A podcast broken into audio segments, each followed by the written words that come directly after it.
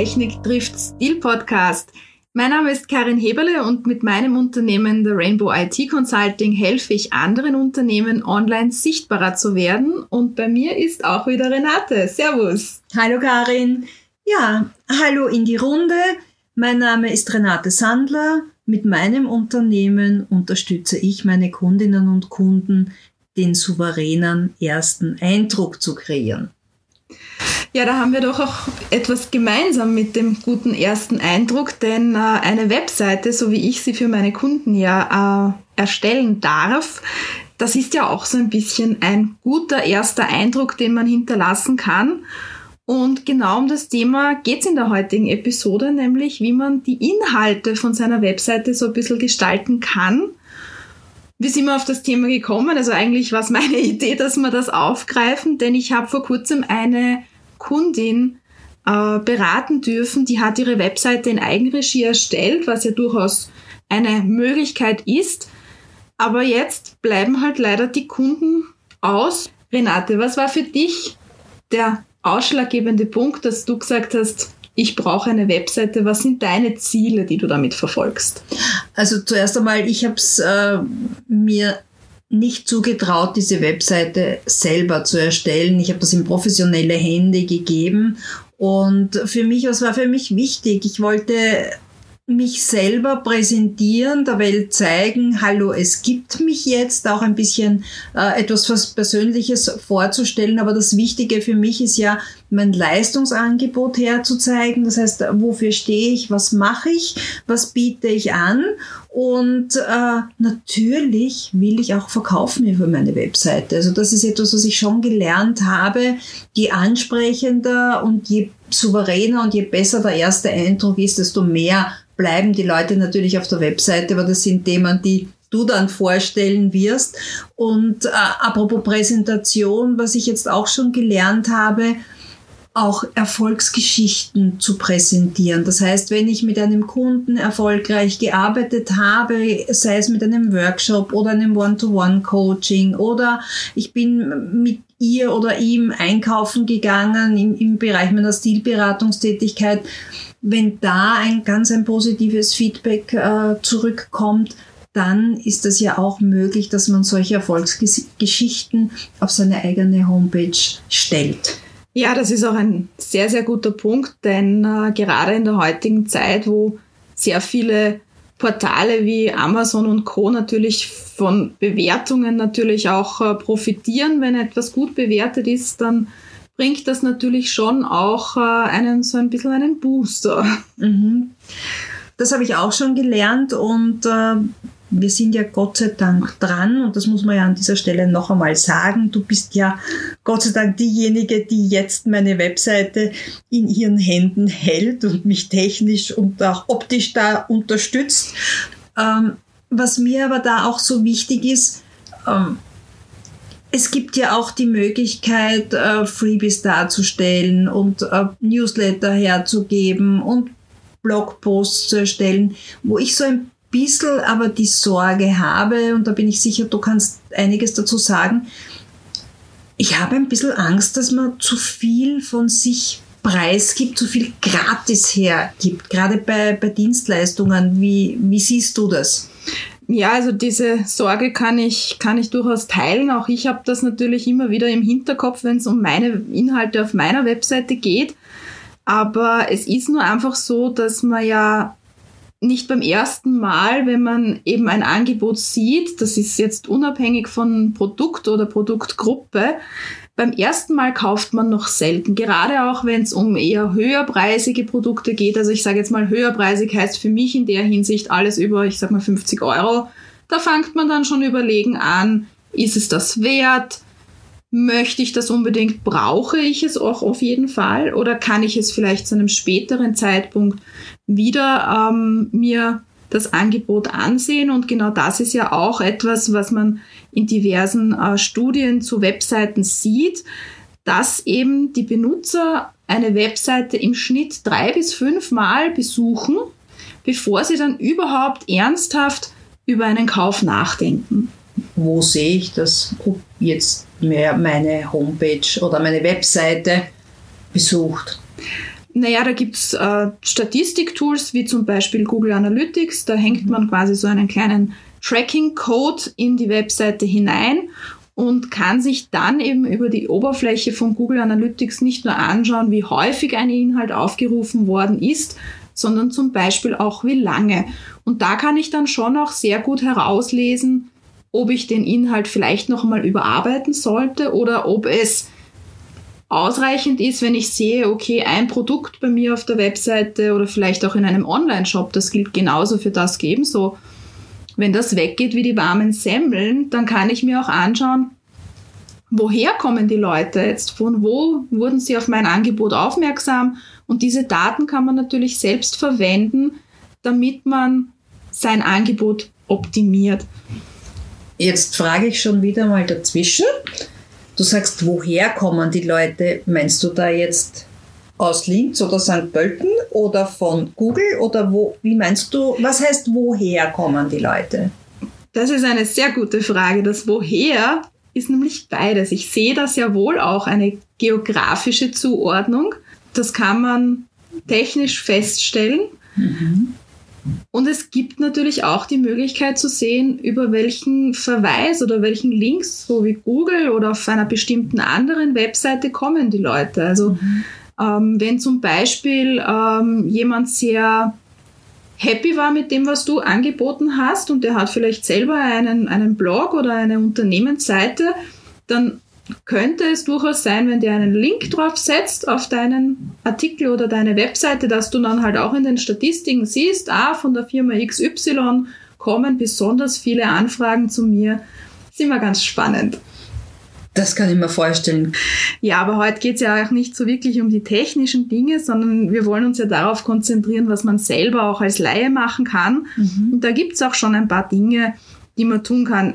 Wichtig ist, zu wissen, dass man zum Beispiel in Suchmaschinen und wenn wir uns jetzt überlegen, weshalb wir auf eine Webseite kommen, weshalb wir da jetzt äh, dieses Angebot, diesen Link vielleicht angeklickt haben, äh, was wir da wollen, dann geht es im Prinzip um drei Dinge. Wir wollen wissen, hat diese Person die nötige Expertise? Ist das ein Experte oder eine Expertin in dem Gebiet? Mhm sehe ich, ob das in gewisser Weise eine Autorität ist im Sinne von, ähm, die haben vielleicht sehr viel Erfahrung in dem Bereich, die sind vielleicht sehr gut vernetzt, die haben vielleicht sehr viele Empfehlungen von anderen.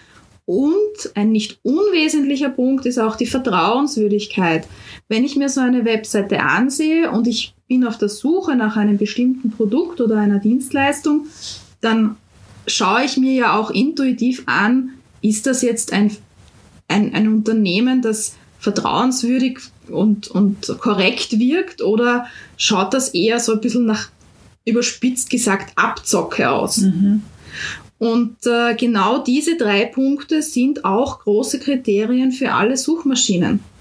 Heißt das, äh, wenn ich jetzt meine Webseite nehme und ich bin äh, Trainerin, dass es dann Sinn macht, wenn ich mein Zertifikat habe als Trainerin, so wie wir einander kennengelernt haben, ähm, dass wir zertifizierte Trainerinnen sind, dass ich da dieses Zertifikat auf die äh, Webseite gebe zum Nachschauen oder wenn ich Mitglied bin in einem Verein, was eben jetzt nicht im Taubenzüchterverein, wobei der auch in Ordnung ist, aber in einem Verein, der auch meine Kompetenz unterstreicht, sind das Dinge, die ich unbedingt auf meine Seite geben sollte. Das sollte man schon auf jeden Fall draufpacken.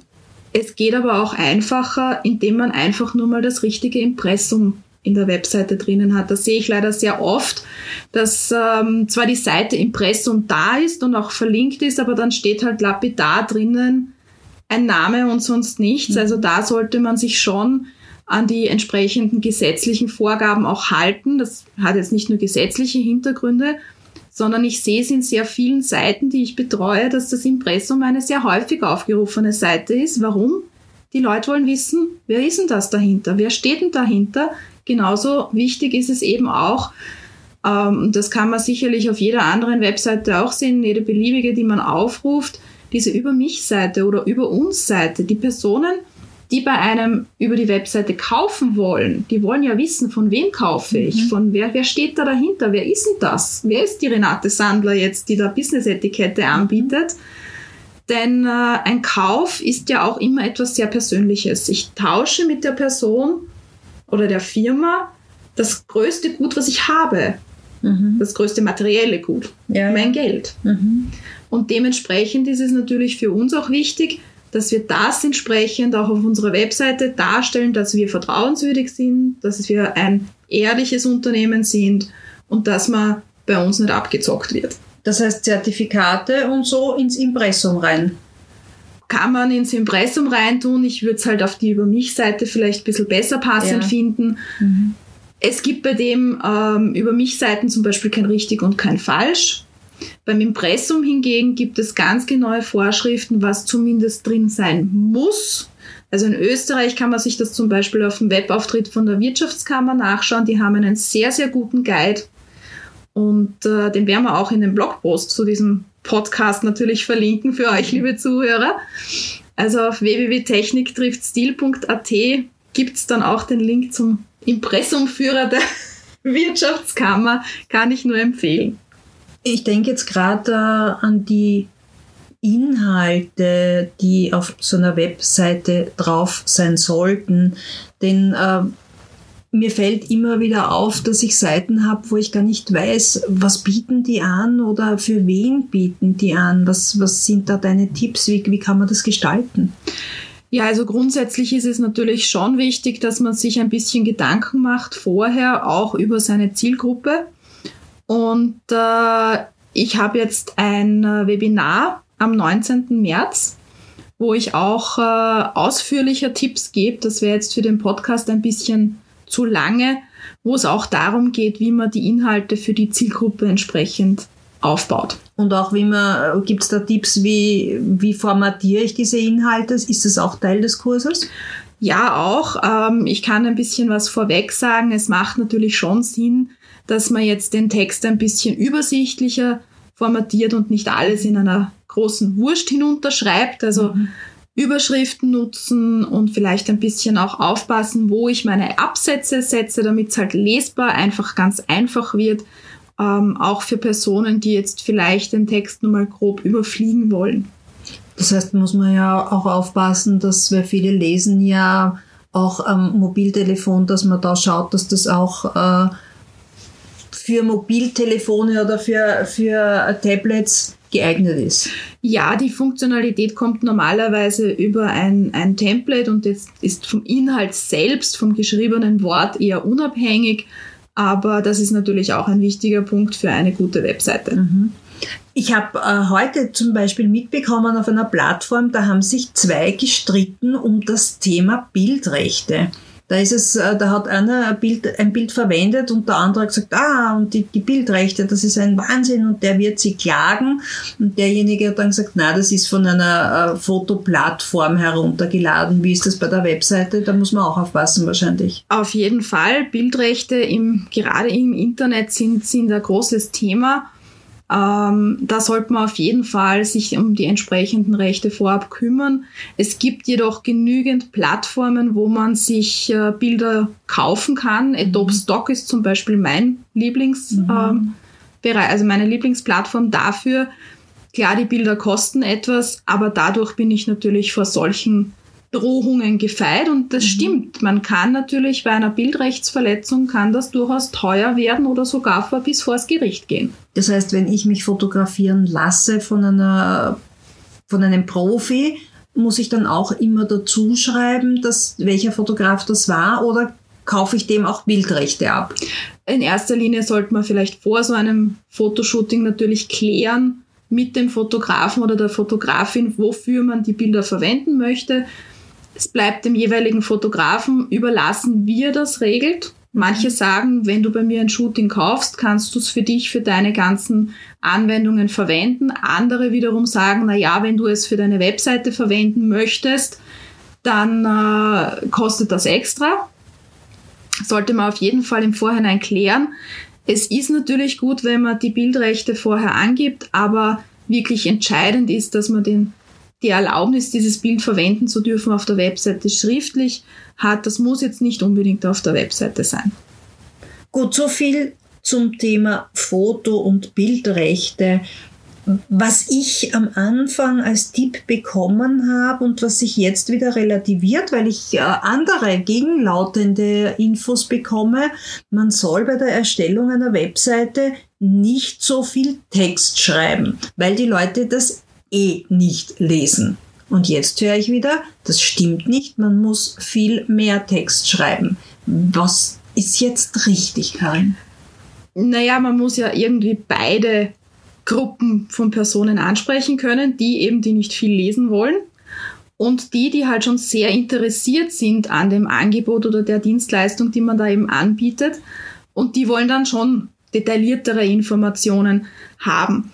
Ich gebe da meinen Kunden immer den Tipp, dass sie in zwei, drei, vielleicht maximal vier kurzen Sätzen das Angebot einmal kurz umschreiben, damit eben die Leute, die nicht viel lesen wollen oder die sich noch gar nicht sicher sind, ist das jetzt das Richtige für mich, einmal einen ersten Eindruck bekommen und dann halt ausführlicher natürlich den Rest äh, beschreiben, worum geht's genau, bei einer Dienstleistung, wie lang dauert es und so weiter und so fort, ähm, damit man dann eben auch die interessierteren Personen entsprechend natürlich mit Informationen versorgen kann das hilft natürlich auch für eine bessere Platzierung in Suchmaschinen.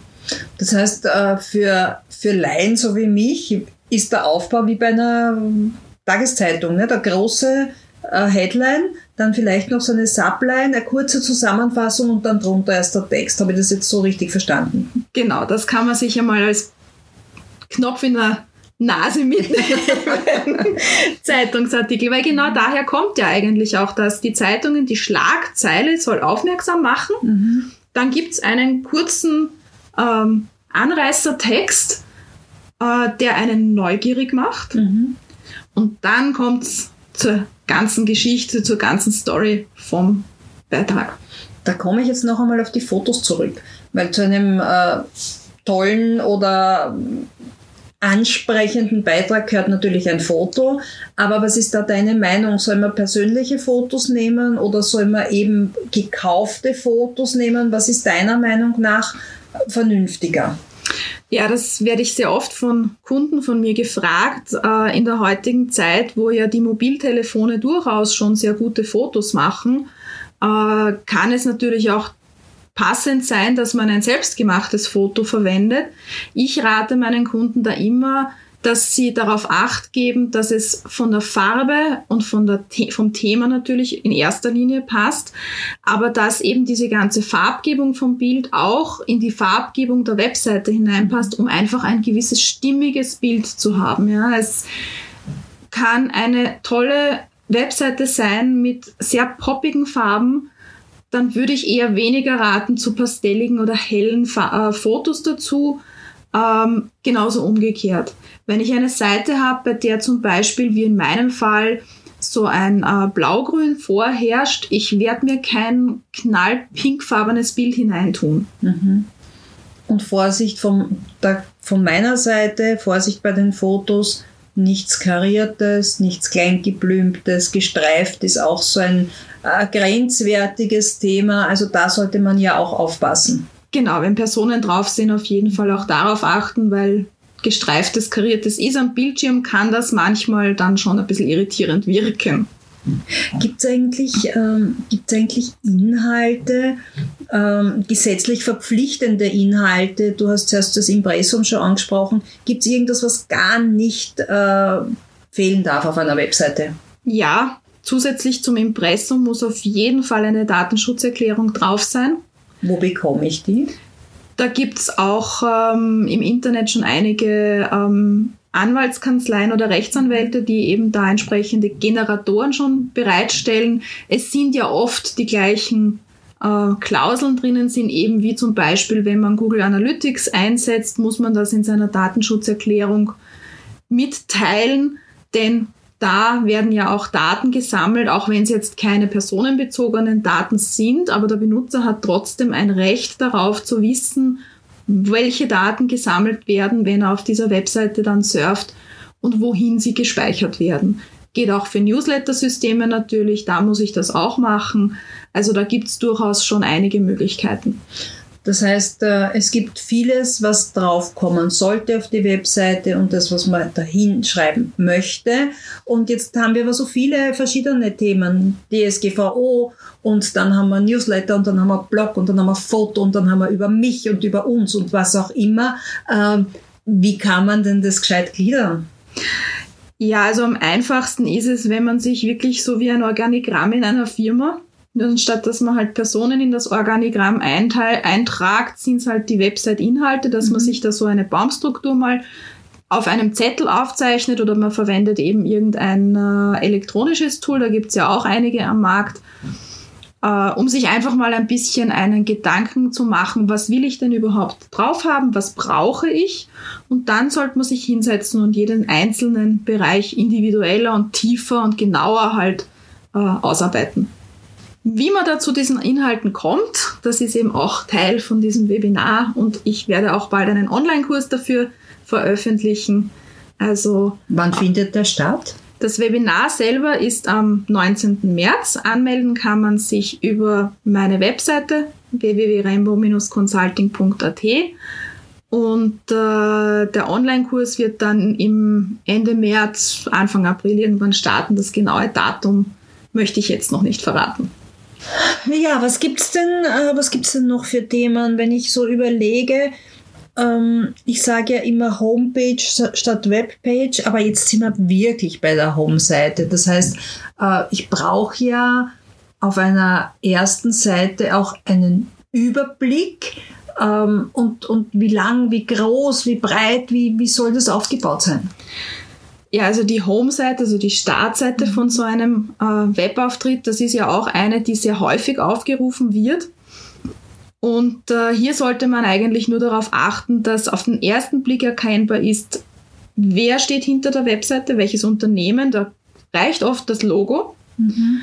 Äh, und dann sollte man sein Angebot her, äh, hervorholen und sagen, das sind vielleicht meine Top 3 Angebote oder meine drei oder vier Säulen, die ich habe an Produktgruppen oder je nachdem, wie halt das Angebot aufgearbeitet ist. Auf jeden Fall sollte man diese Dinge aber darstellen, dass kein Scrollen notwendig ist. Also wenn, wenn, dass man nicht nach unten scrollen muss, um zu diesen Informationen zu kommen. In der Fachsprache sagt man dazu above the fold, also über dem Knick. Aha.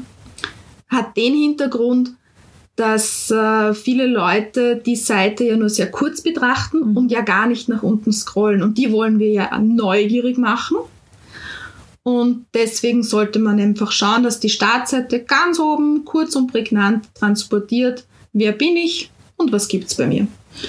Ja, weil du sagst, wer bin ich? Ähm, ich mache das auch so gerne, wenn ich woanders schaue, auf einer anderen Webseite, dann gehe ich irrsinnig gerne in die über mich oder persönlich Seite, je nachdem, weil ich, du hast das angesprochen, weil ich ja wissen will, äh, mit wem habe ich es zu tun, überhaupt bei Einzelunternehmen. Äh, Gibt es da irgendwas, wo du sagst, äh, das sind No-Gos, das sollte nicht rein oder auf der anderen Seite, das muss unbedingt auf eine über mich Seite?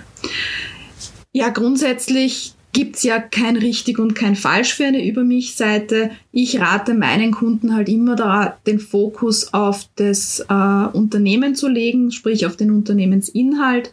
Es muss jetzt nicht der ganze Lebenslauf drauf sein auf der Über mich-Seite. Ich habe es auch schon gesehen, ähm, zum Beispiel ähm, bei Ärzten oder anderen gesundheitsorientierten Berufen habe ich das sehr oft schon gesehen, dass die dann wirklich die einzelnen Ausbildungen, die sie gemacht haben, da auflisten. Muss jetzt nicht unbedingt sein. Ähm, ein tolles Foto von einem sollte da sein, Renate, ich bin mir sicher, für ein tolles Über mich-Foto hast du jetzt ein paar Tipps für unsere Zuhörer. ja, ganz sicher. Da muss man auf vieles achten. Du hast es zuerst schon gesagt, die Stimmigkeit generell zum ganzen Seitenauftritt. Das heißt, dass ich nicht konträre Farben habe. Wenn ich jetzt mit kräftigen Farben auftrete, dass ich dann nicht auf einmal in einer hellrosa oder hellgelben Bluse dastehe. Auch auf Make-up zu achten, auf die Frisur. Gerade in Lockdown-Zeiten ist es halt schwierig zu sagen, wann komme ich wieder zum Friseur.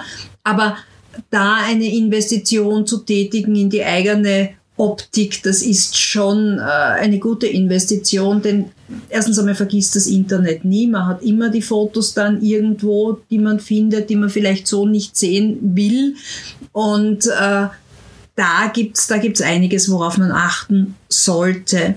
Und da gibt's ja unseren Style Guide aus der ähm, Episode Videokonferenz vorbereiten. Alles, was in diesem Style Guide drinnen steht, von, äh, von wegen Kleid, Schmuck, Make-up, Frisur, das gilt selbstverständlich auch für die Fotos, für die Webseite.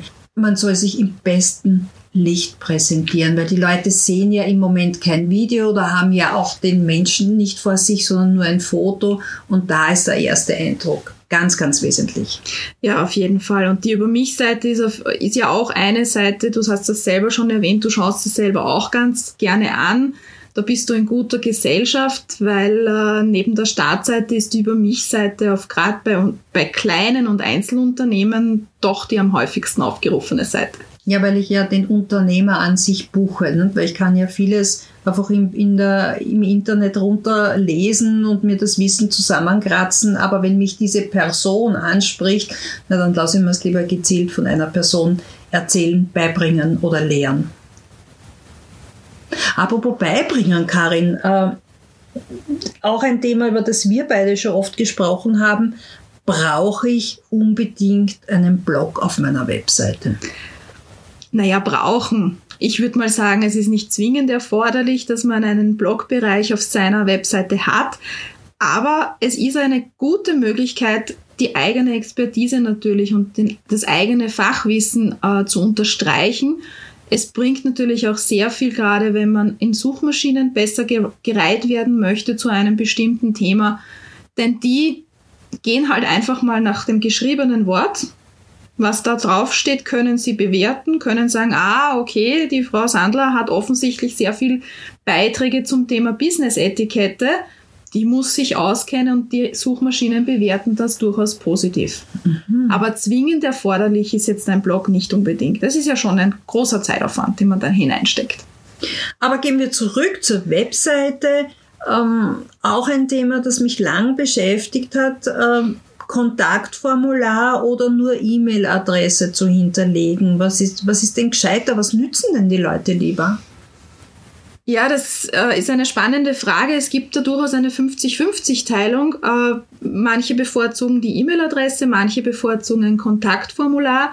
Ich rate meinen Kunden eher zum Kontaktformular, weil ich da doch auch erweiterte Sicherheitsmechanismen, wie zum Beispiel dieses Google Capture, äh, einbauen kann. Google Capture ist ja dieses, kennen wahrscheinlich eh auch sehr, sehr viele von uns, dieses ähm, Quiz, was da ja hin und wieder mal kommt, wo, wo da steht. Fahrräder anklicken muss. Alle Fahrräder. Okay. Äh, ich habe es neulich gehabt mit, Schu mit Brücken und mit Schulbussen und so. Aber das stellt einfach sicher, dass da wirklich ein physischer Mensch gerade mhm dahinter sitzt und nicht irgendein äh, Computerprogramm, das mir vielleicht die Mailbox dann mit, ich weiß nicht wie viel Hunderten oder Tausenden E-Mails dann zumüllt. Ich sag dir, schön langsam raucht mir der Kopf. Es sind so viele Details, wo man aufpassen muss und es ist so ein umfassendes Thema. Und by the way bin ich da extrem froh, dass ich dich habe, wo du dich um meine Seite kümmerst. Aber wir haben es schon angesprochen, alle diese Themen hast du ja dann in deinem Kurs drinnen. Genau. Der wird, wie gesagt, Ende März stattfinden. Mhm. Anmeldung gibt's auf rainbow-consulting.at. Und äh, ja, ich bin schon sehr gespannt auf die Teilnehmer von dem Kurs.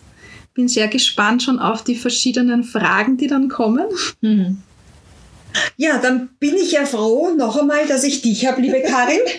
Und für alle anderen gibt es ja den Kurs, den ich euch ans Herz legen möchte.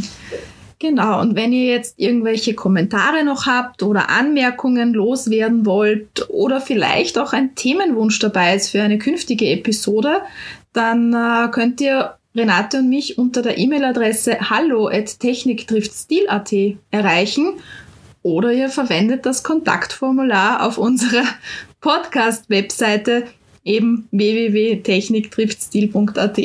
Ist das nicht großartig? Jetzt haben wir gerade drüber gesprochen, was brauche ich und wir haben beides. Ich bin ja so richtig stolz auf uns. Genau. Im Podcast können wir auf der Audiospur eine E-Mail-Adresse durchgeben. Ja, und ein Newsletter-Abo haben wir auch noch, wenn wir gerade gesprochen haben, was wir nicht alles haben. Das heißt, wenn es eine Info sein darf im Postfach, wenn die nächste Episode online ist vom Podcast, dann äh, geht das natürlich auch. Und äh, es zahlt sich auf jeden Fall aus, auf unserem Blog vorbeizuschauen, denn da gibt es schon einige tolle Freebies auch. Da haben wir einiges zusammengestellt für alle, die mehr wissen wollen und uns nicht nur zuhören wollen, aber wir freuen uns, apropos zuhören, ja schon darauf, wenn wir die nächste Episode online stellen und ihr wieder dabei seid. Genau. Bis dann. Thank you.